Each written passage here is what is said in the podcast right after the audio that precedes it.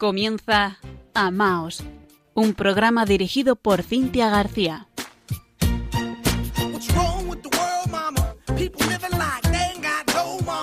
Muy buenas noches, queridos oyentes de Radio María. En este lunes santo les saluda Cintia García desde Murcia. A mi lado, en la parte técnica, nuestro querido compañero Fran Juárez. En los primeros minutos de este programa les recordamos brevemente que nos pueden escribir al correo electrónico amaos@radiomaria.es. También nos pueden encontrar en las redes sociales, estamos en Facebook con arroba amaos.radiomaria y en Twitter con arroba amaosrm.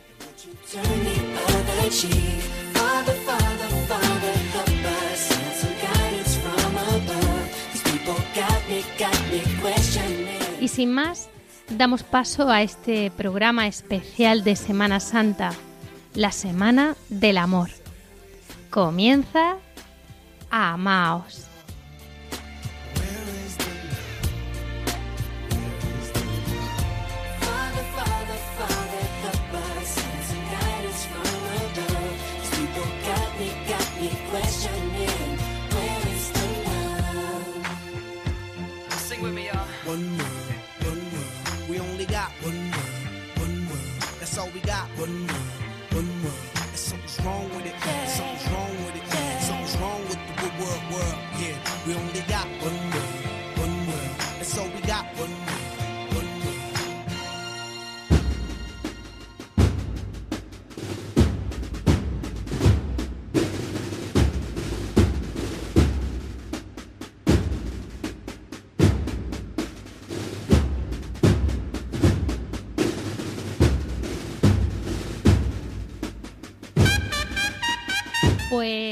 Con este arte en la música de lunes santo comenzamos este programa. Vaya semana, Semana Santa. ¿Puede haber una semana más grande? Abramos el corazón.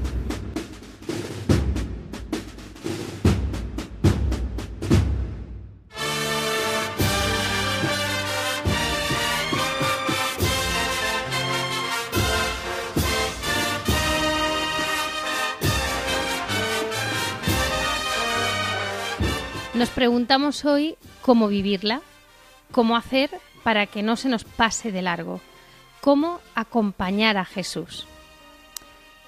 Y con este fin proclamamos de nuevo hoy la palabra de Dios para esta solemnidad de lunes santo del Evangelio de San Juan.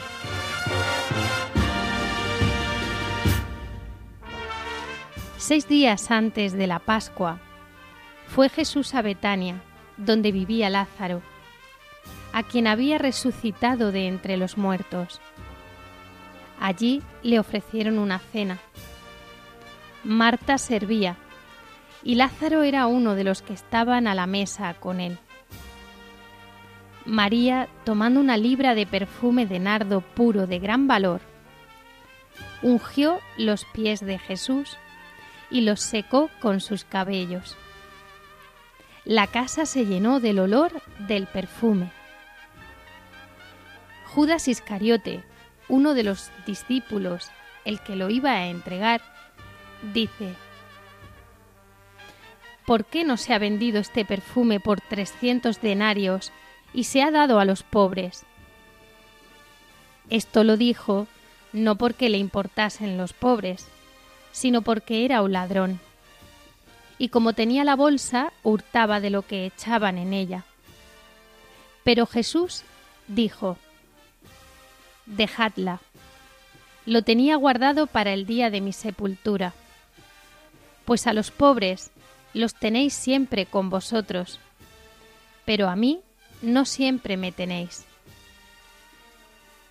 Una gran parte de los judíos se enteró de que estaba allí y acudieron no solo por Jesús, sino también por ver a Lázaro, a quien había resucitado de entre los muertos.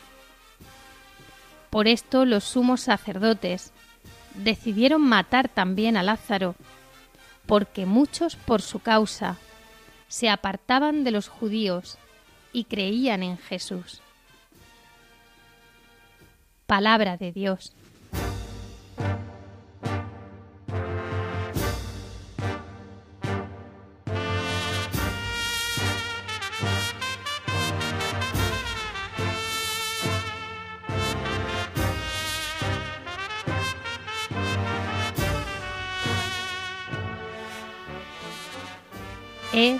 La unción de Betania.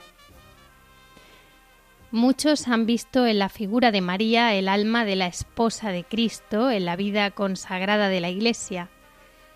Por eso, en esta Noche Santa, para entrar en esta escena a los pies de Jesús, lo vamos a hacer uniendo nuestro corazón al de una religiosa de clausura. Ella es Sor Isabel María, monja dominica de la Orden de Predicadores. Querida Sor Isabel María, muy buenas noches. Buenas noches, Cintia, y buenas noches, queridos oyentes de Radio María. En primer lugar, te quiero dar las gracias a ti, Cintia, por haberme invitado a participar en este programa. Y también quiero expresar mi alegría, ya que se trata de un día muy especial, hoy lunes santo. Ayer daba comienzo con toda solemnidad con la celebración del Domingo de Ramos, la Semana Santa. Magnífico pórtico para una semana tan especial.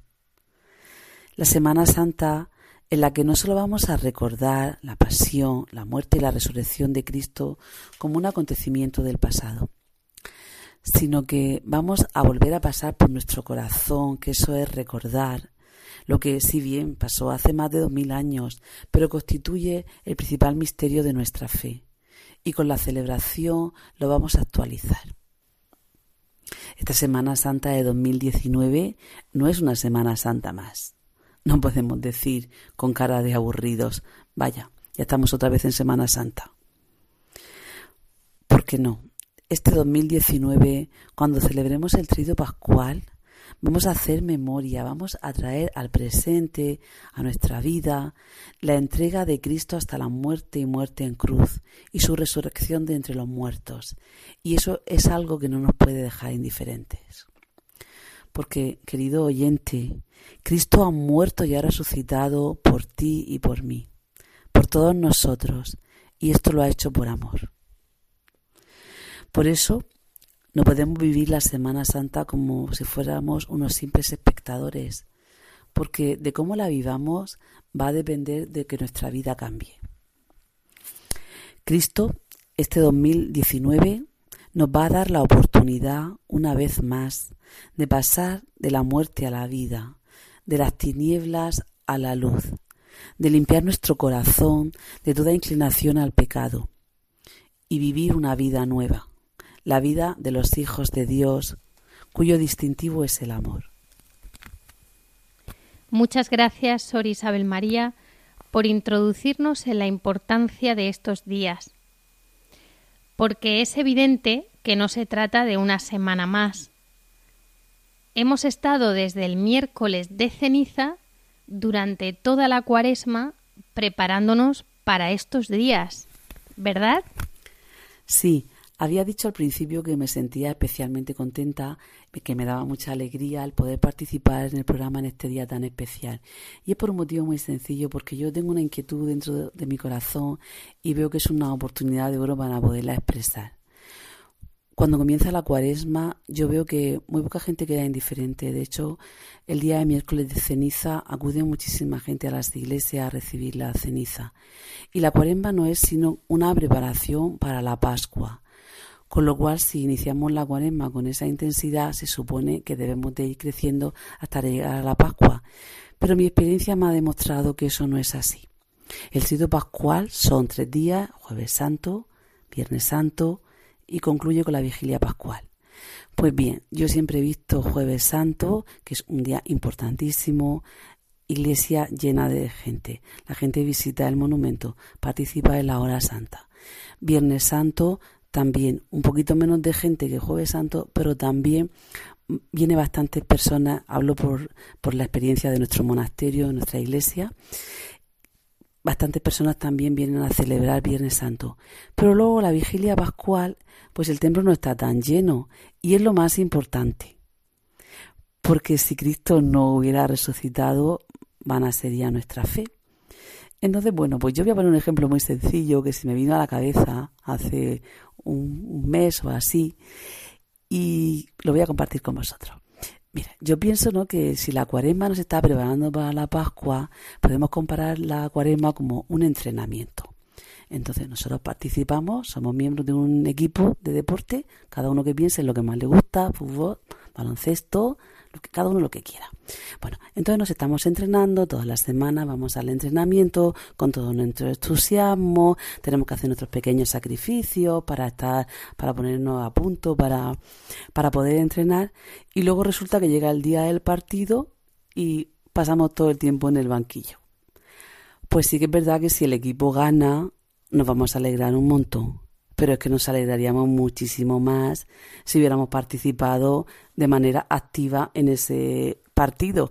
Pues lo mismo un poco nos puede pasar con la a nivel espiritual, llega la cuaresma, nos entrenamos espiritualmente para celebrar la Pascua, que es lo más importante, pero cuando llega el momento de la Pascua, pues nosotros mismos somos los que nos quedamos en el banquillo, porque el Señor siempre nos está invitando.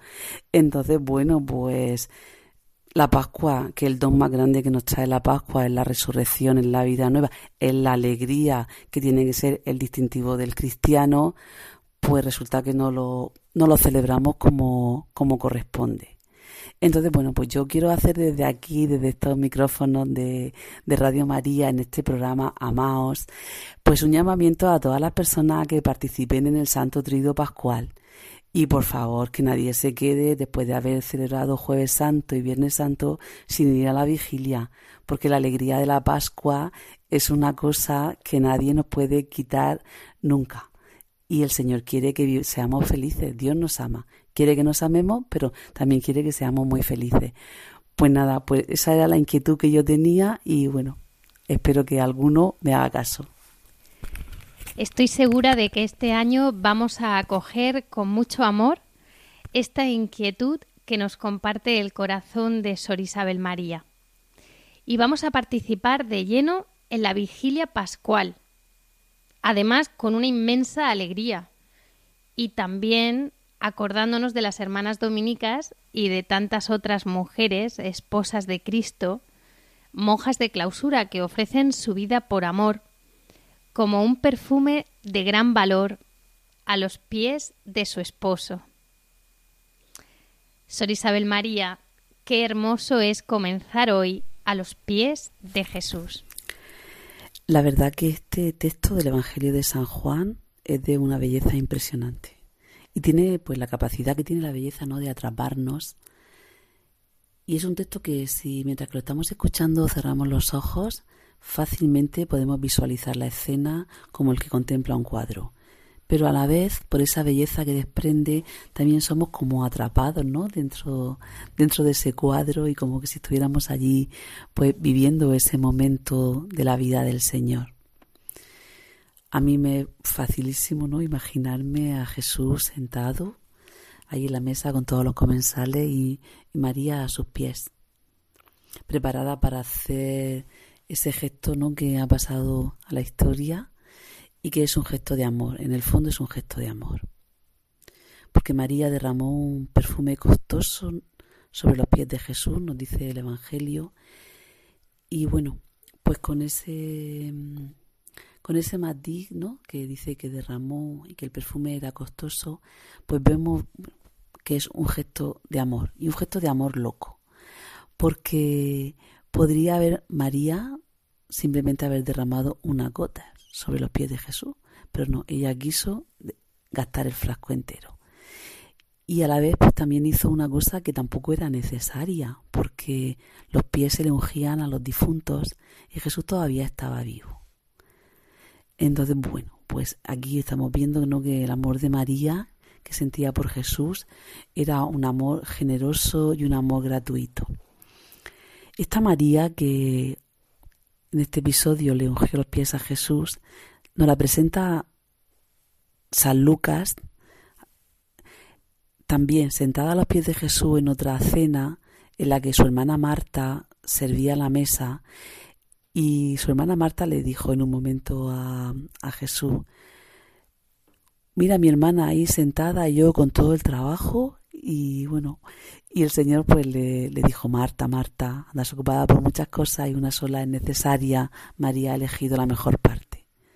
Ciertamente que la mejor parte no es estar sentada sin hacer nada, la mejor parte es estar sentada a los pies de Jesús escuchándolo.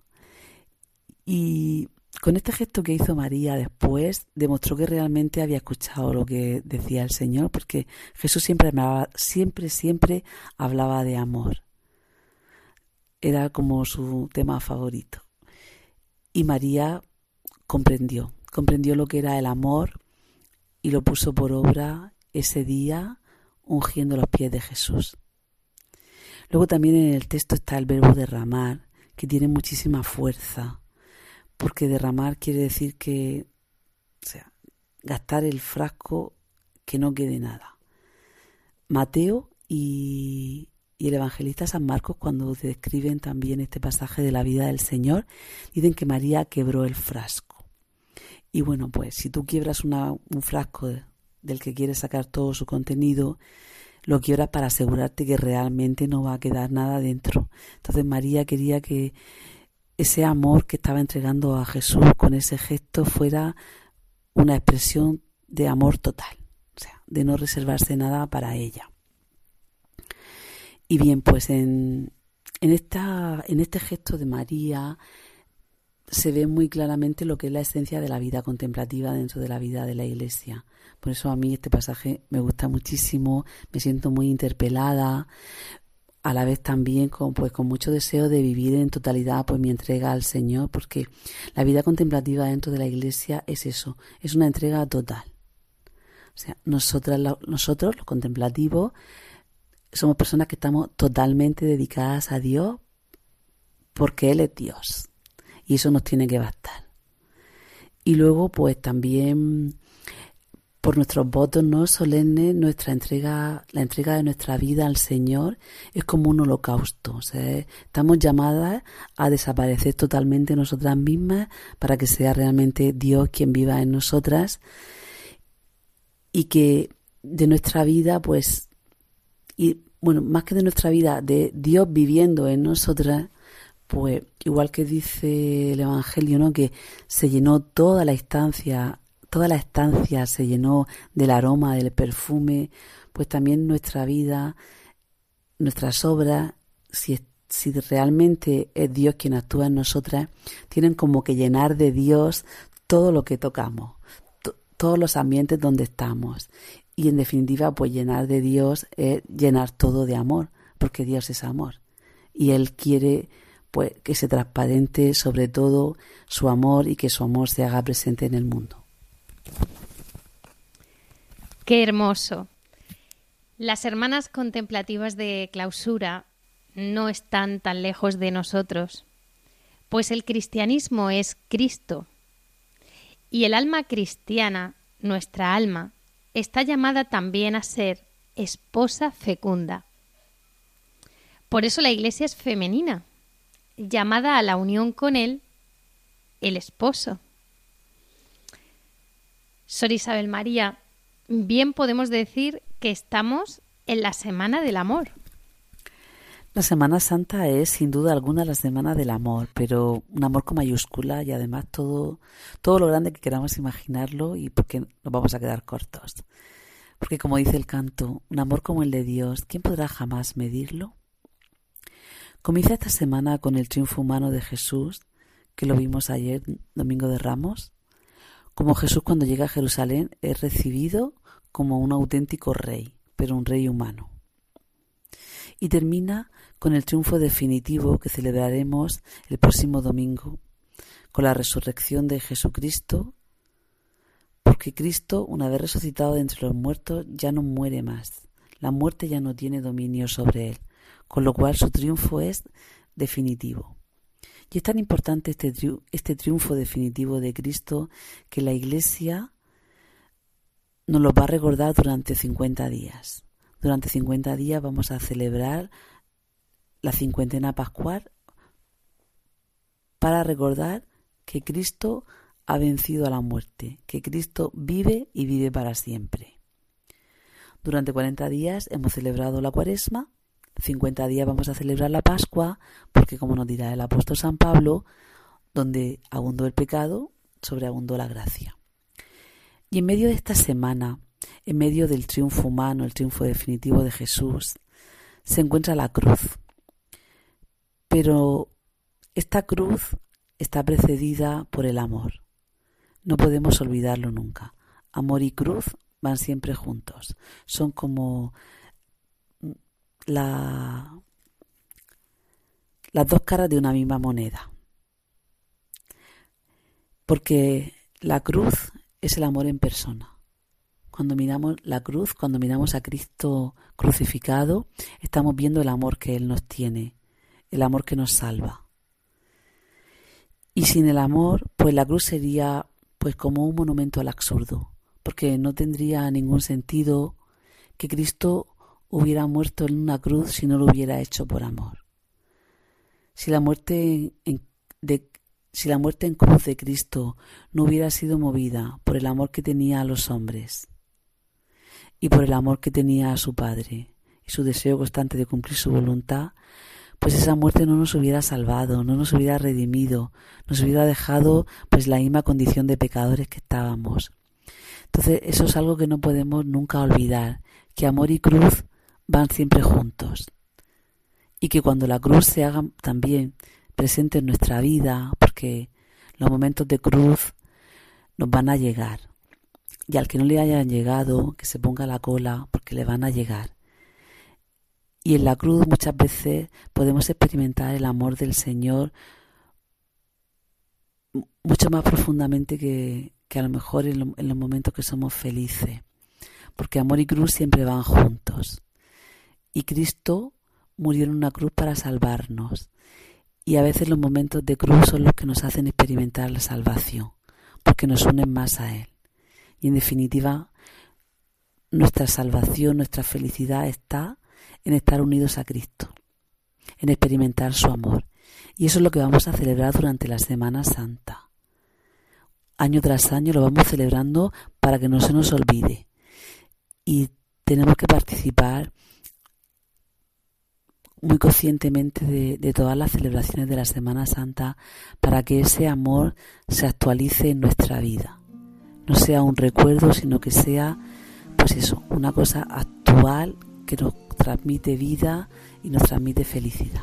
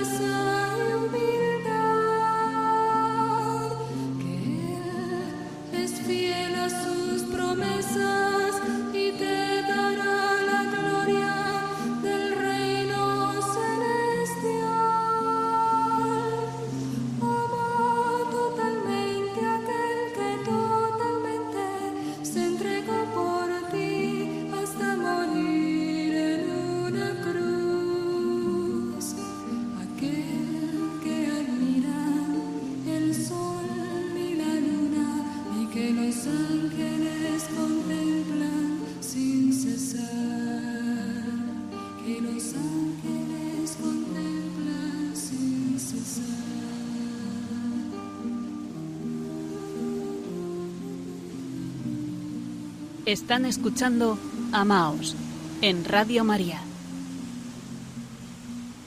Como bien dijo San Juan Pablo II, el amor me lo ha explicado todo. El amor me lo ha resuelto todo. Por eso admiro el amor donde quiera que se encuentre. Esta Semana Santa viviremos una historia de amor que es insustituible entre nuestra alma y Dios. Nadie puede vivirla por nosotros. Pero esa historia de amor se irradiará a nuestro alrededor. Familia, amigos, comunidades, y será además compartida por todo el cuerpo místico de Cristo, que es la Iglesia. Seguimos conversando con Sor Isabel María, monja dominica de la Orden de Predicadores. Le pedimos ahora que nos comparta cómo viven en su comunidad estos días de Semana Santa. Pues la verdad es que la Semana Santa en un convento lo vivimos de manera muy intensa. Es una semana que está llena de celebraciones especiales, celebraciones que a nosotras pues nos gusta prepararlas con, con cuidado, hasta atendiendo hasta los más pequeños detalles, porque estas celebraciones lo que nos ayudan es a interiorizar el misterio que estamos celebrando. También el, el, curso diario de la liturgia de las horas, la celebración diaria de la Santa Misa, con la riqueza de textos tanto de la Sagrada Escritura como de oraciones, pues nos ayudan mucho a, a sintonizar ¿no? con, con, los sentimientos que, que, tuvo Jesús en la última semana de su vida en la tierra. Y la verdad pues que todo eso pues nos va haciendo que vayamos como creciendo en intensidad desde el Domingo de Ramos hasta el Santo Trido. El Domingo de Ramos, por cierto, que lo celebramos con muchísima alegría y es un día que nos gusta mucho porque Además, siempre que el tiempo nos lo permite, pues celebramos nuestra procesión de los ramos por la huesta del convento.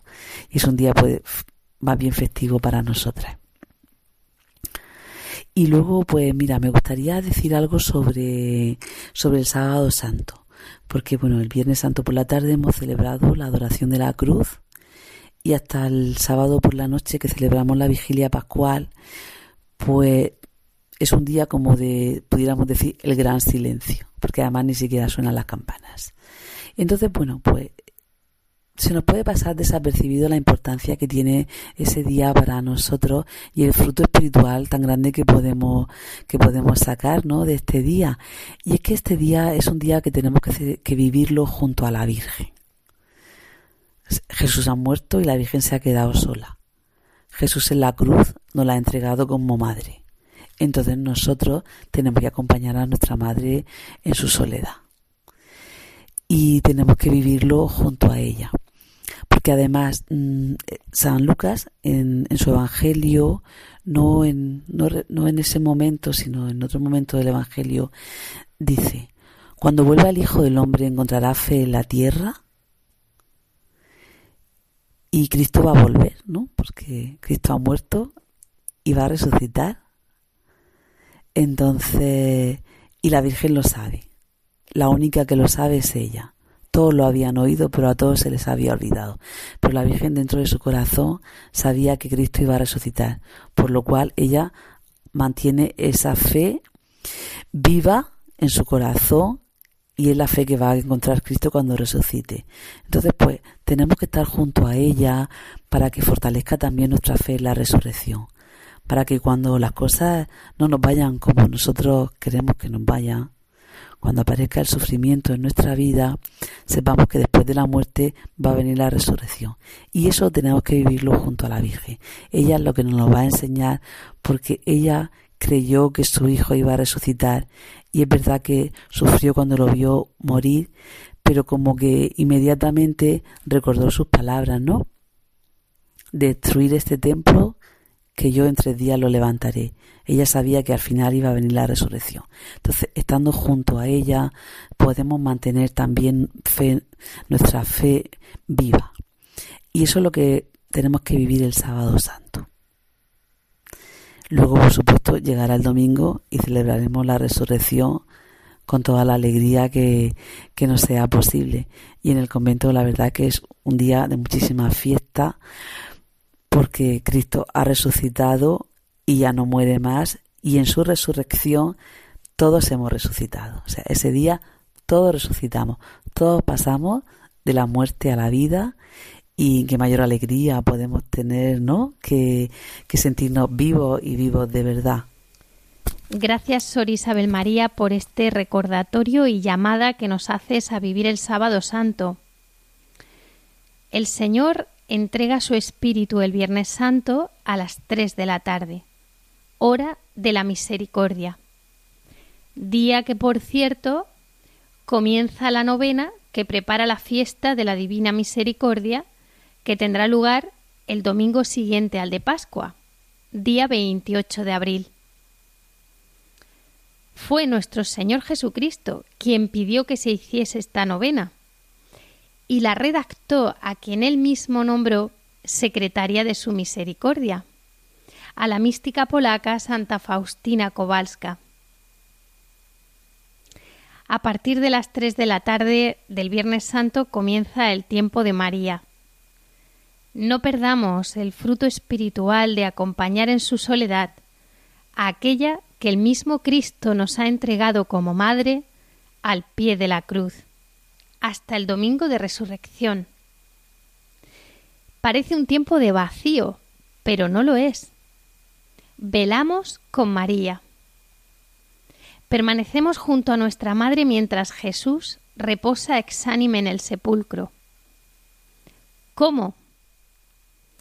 Primero en la oración, aprendiendo a orar con ella y por medio de ella, viviendo con el alma junto al cuerpo de Jesús. Las oraciones con María lo recubren como ungüento perfumado. El Espíritu Santo nos lleva al interior de nuestro recinto esponsal. Segundo, velamos con María en la esperanza de lo que se va a convertir en certeza cuando Jesús nos estreche tiernamente contra su corazón divino, terminará todo sufrimiento.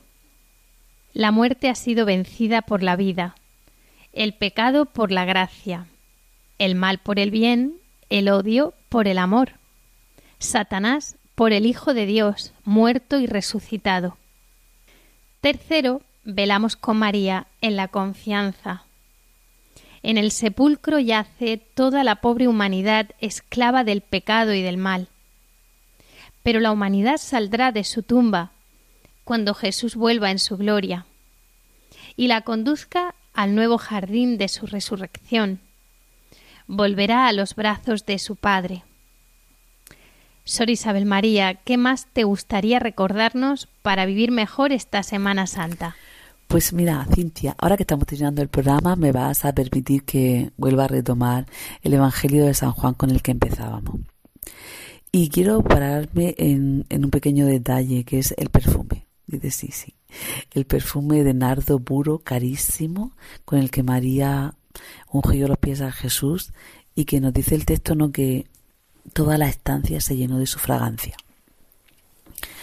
Pues mira, yo en ese perfume la verdad es lo que veo en la vida de los santos.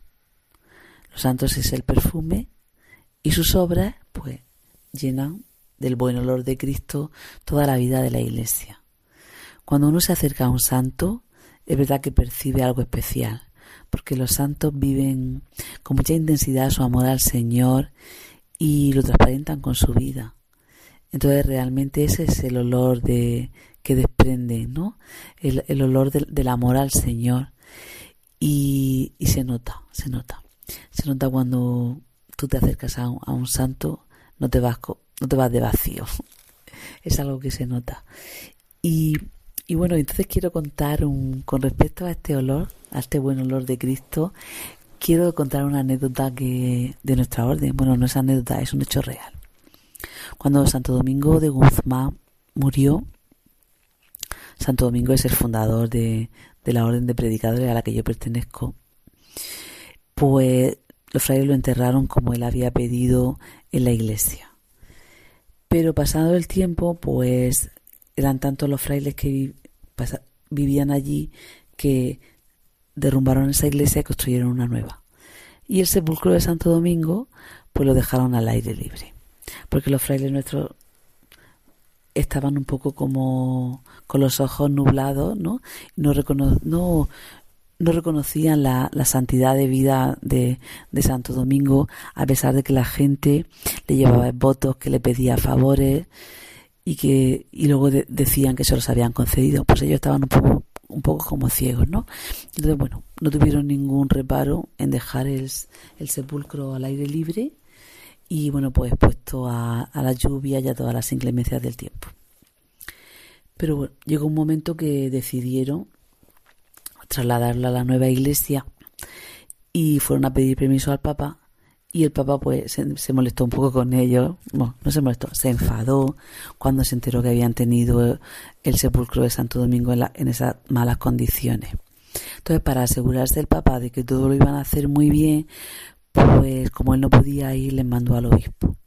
Los frailes se morían de, miedo, de temor, porque decían, madre mía, cuando saquemos el cuerpo de, de, Fray Domingo, que era como a nuestro padre le gustaba que le llamara, va a desprender mal olor, a lo mejor hay gusano por la humedad y estaban un poco temerosos. Pero bueno, todo el temor se desvaneció aquel 24 de mayo porque ocurrió un milagro, ¿no? Cuando sumaron el cuerpo de Santo Domingo,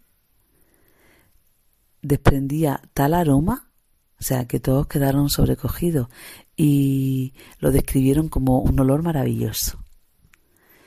Entonces, incluso cuenta que si tocaban algún, con algún objeto lo acercaban al cuerpo, el olor se quedaba por, con la misma intensidad por, por, por, por tiempo, o sea, no desaparecía inmediatamente.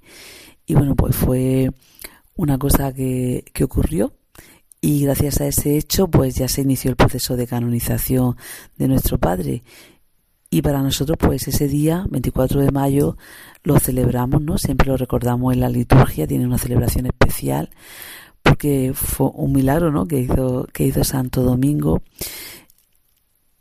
Y, y para nosotros, pues como que nos confirmó su santidad. Luego ya después del proceso de canonización, la Iglesia lo proclamó santo, pero esa fue como la primera muestra y también pues como un favor que nos hizo Santo Domingo porque si no los frailes primero de primera época no no se habían enterado que habían vivido con un santo.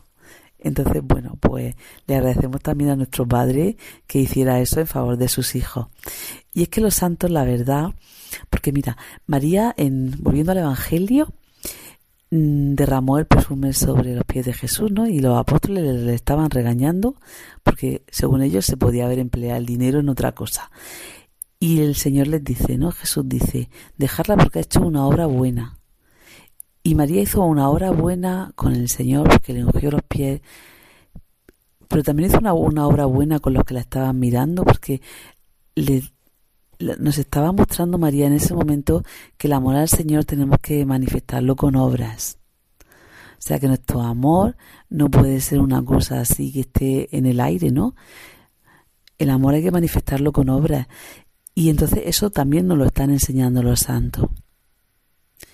Es muy importante que, leamos la vida de los santos porque habrá cosas de su vida que no podamos imitarlas, pero otras sí. Porque el amor lo pone Dios en nuestro corazón y lo ha puesto en el corazón de los santos, pero es el mismo amor que pone en el nuestro, porque Dios no tiene un amor diferente para cada persona. Entonces, de cómo nosotros acojamos ese amor, nuestra vida tiene que dar una respuesta. Y leyendo la vida de los santos, pues nos estimulamos, ¿no? A pues amar al Señor y también a amar a nuestros hermanos, porque el doble mandato del amor que también lo vamos a recordar jueves santo que nos dio el Señor, no puede ir separado. Tenemos que amar a Dios y tenemos que amar a los hermanos y nuestro amor tiene que ser un amor que sirve y el servicio lo manifestamos en nuestros hermanos que son hijos de Dios igual que nosotros. Entonces, pues todo eso lo aprendemos de los santos. Por eso quería traer a sacar de, este evangelio, ¿no? Esa, esa idea. Esa idea para que tomemos también como un compromiso, ¿no? Porque mm, no podemos vivir la Semana Santa y que pase la Semana Santa y que todo siga igual. No.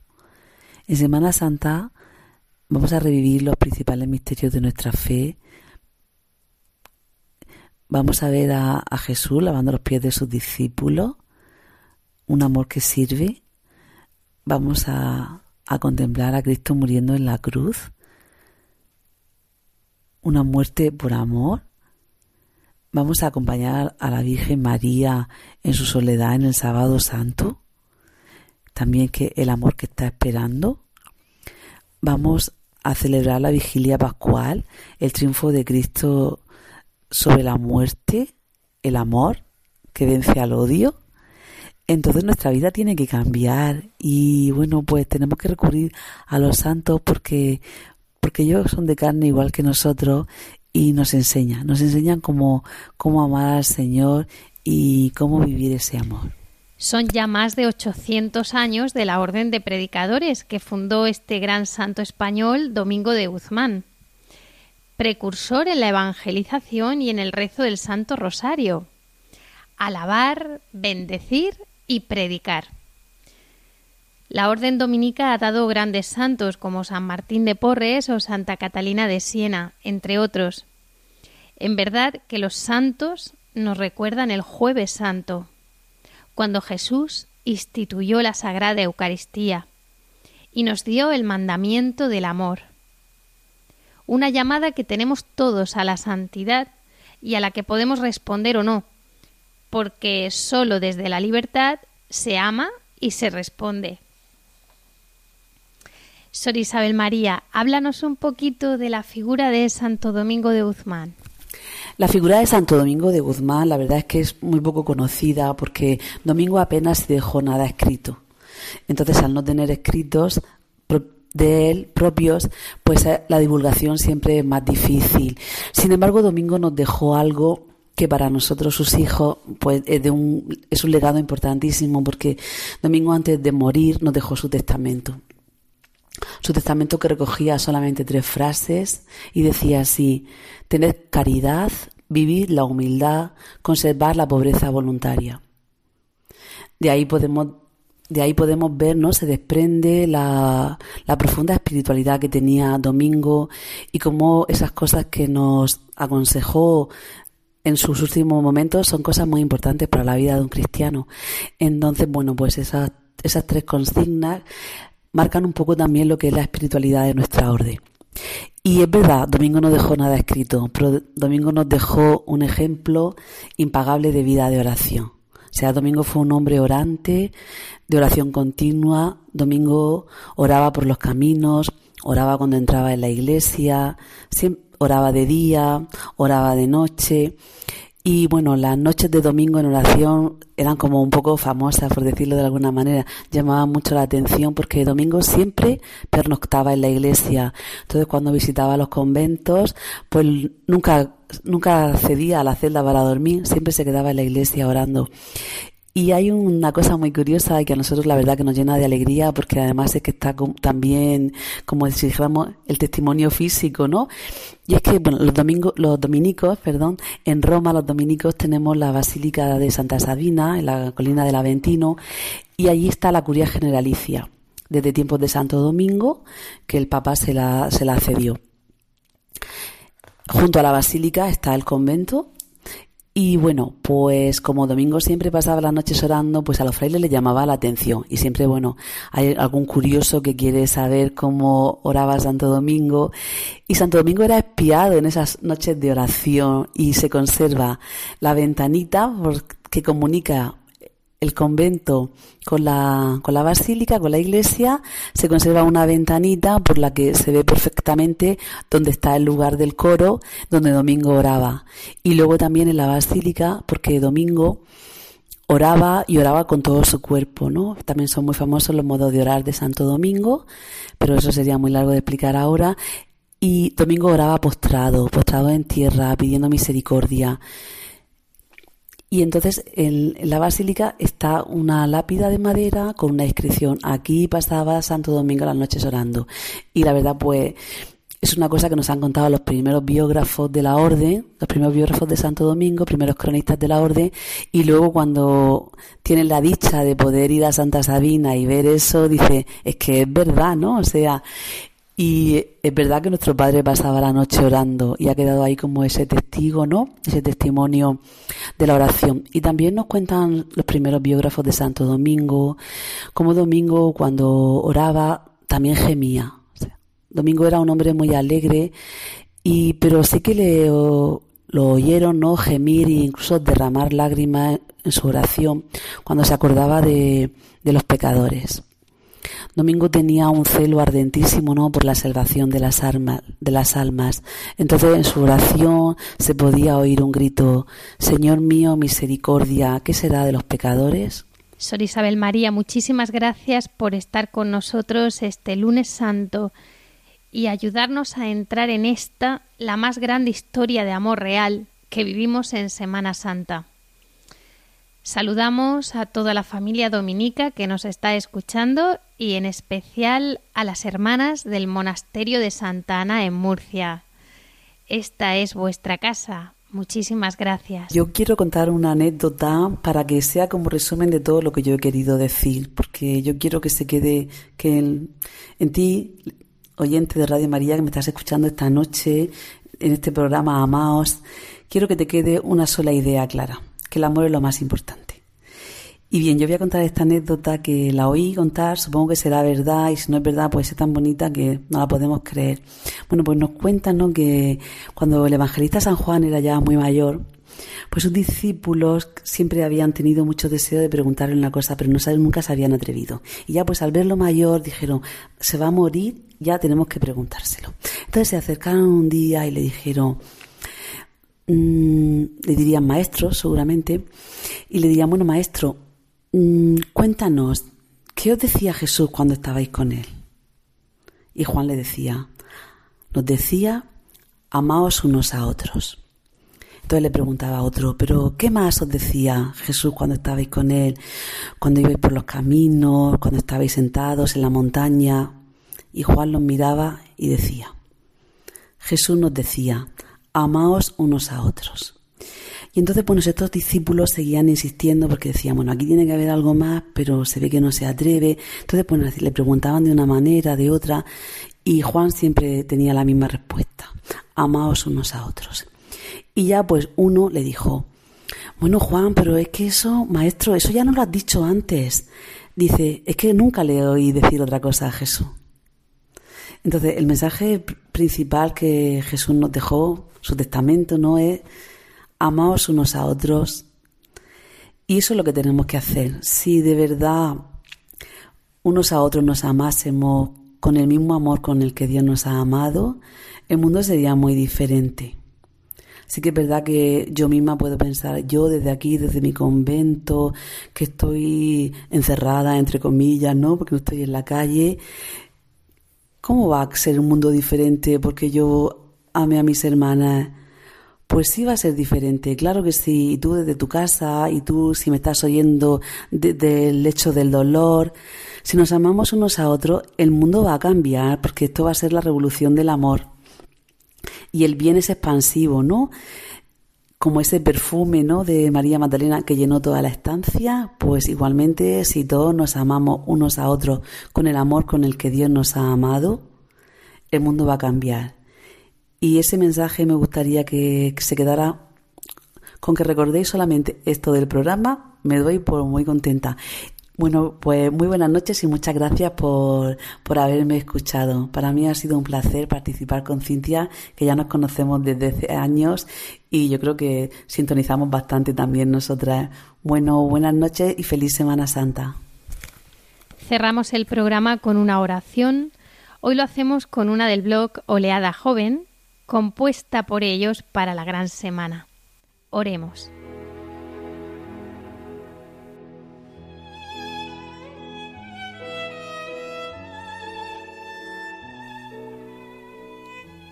Señor mío, ya caminamos la Semana Santa, esta semana grande donde conmemoramos lo mejor de tu vida, tu amor llevado al extremo. Saberlo me llena de vértigo. No sé cómo vivirla. No sé cómo hacer para que no se me pase de largo. Te pido que me des la gracia de poder acompañarte contigo poder subir a Jerusalén, contigo poder entrar triunfante el domingo de Ramos, para que el corazón se ensanche, contigo compartir la última cena, que me laves los pies y que el corazón se me estruje ante semejante acto de amor. Contigo compartir la mesa, compartir el pan y el vino. Contigo, orar en el monte de los olivos, y mientras entregas tu voluntad al Padre, acompañarte con la oración, estando como mejor me salga. Contigo, recibir el beso de Judas y salirle al encuentro al Pedro desesperado que impulsivamente agarra la espada Contigo sufrir la incomprensión y la envidia de los poderosos, los juicios injustos y la impotencia del poder. Contigo padecer la flagelación y la corona de espinas. Contigo ir camino con la cruz y poder ser esa Verónica que enjuga tu rostro. Ser las mujeres que te acompañan en el camino. Ser Juan, que permanece en la cruz y a quien le confías a tu madre. Ser como María, que en medio del dolor sabe que la vida siempre puede más. Ser como el ladrón, que sabiéndose pecador pide misericordia. Ser Juan de Arimatea, que arriesga su vida por pedir tu cuerpo muerto. Ser el centurión y que caiga de rodillas al descubrir tu grandeza y con él decir, verdaderamente este es el Hijo de Dios. Ser María Magdalena, que corre a verte en el sepulcro y se sorprende con que ya no estás ahí la muerte ha sido vencida y llamándome por mi nombre, me das una nueva vida. Amén.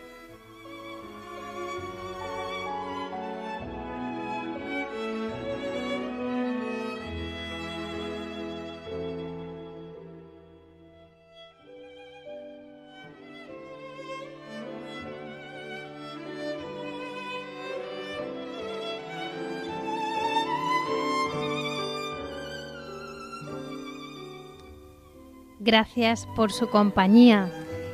Esperamos sus comentarios, preguntas, sugerencias a través, como siempre, del correo electrónico amaos@radiomaria.es. Les recordamos que tenemos una nueva cita en cuatro semanas, el lunes 13 de abril a las 21 horas, día de Nuestra Señora de Fátima.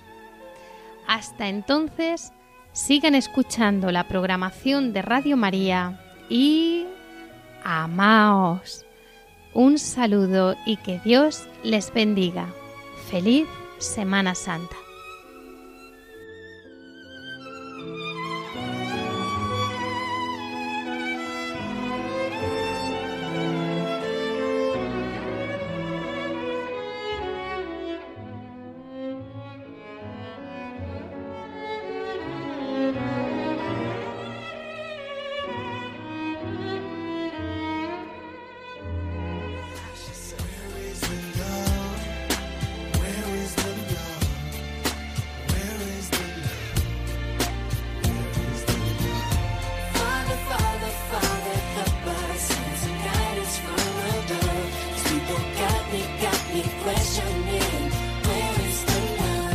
Han escuchado Amaos, un programa dirigido por Cintia García.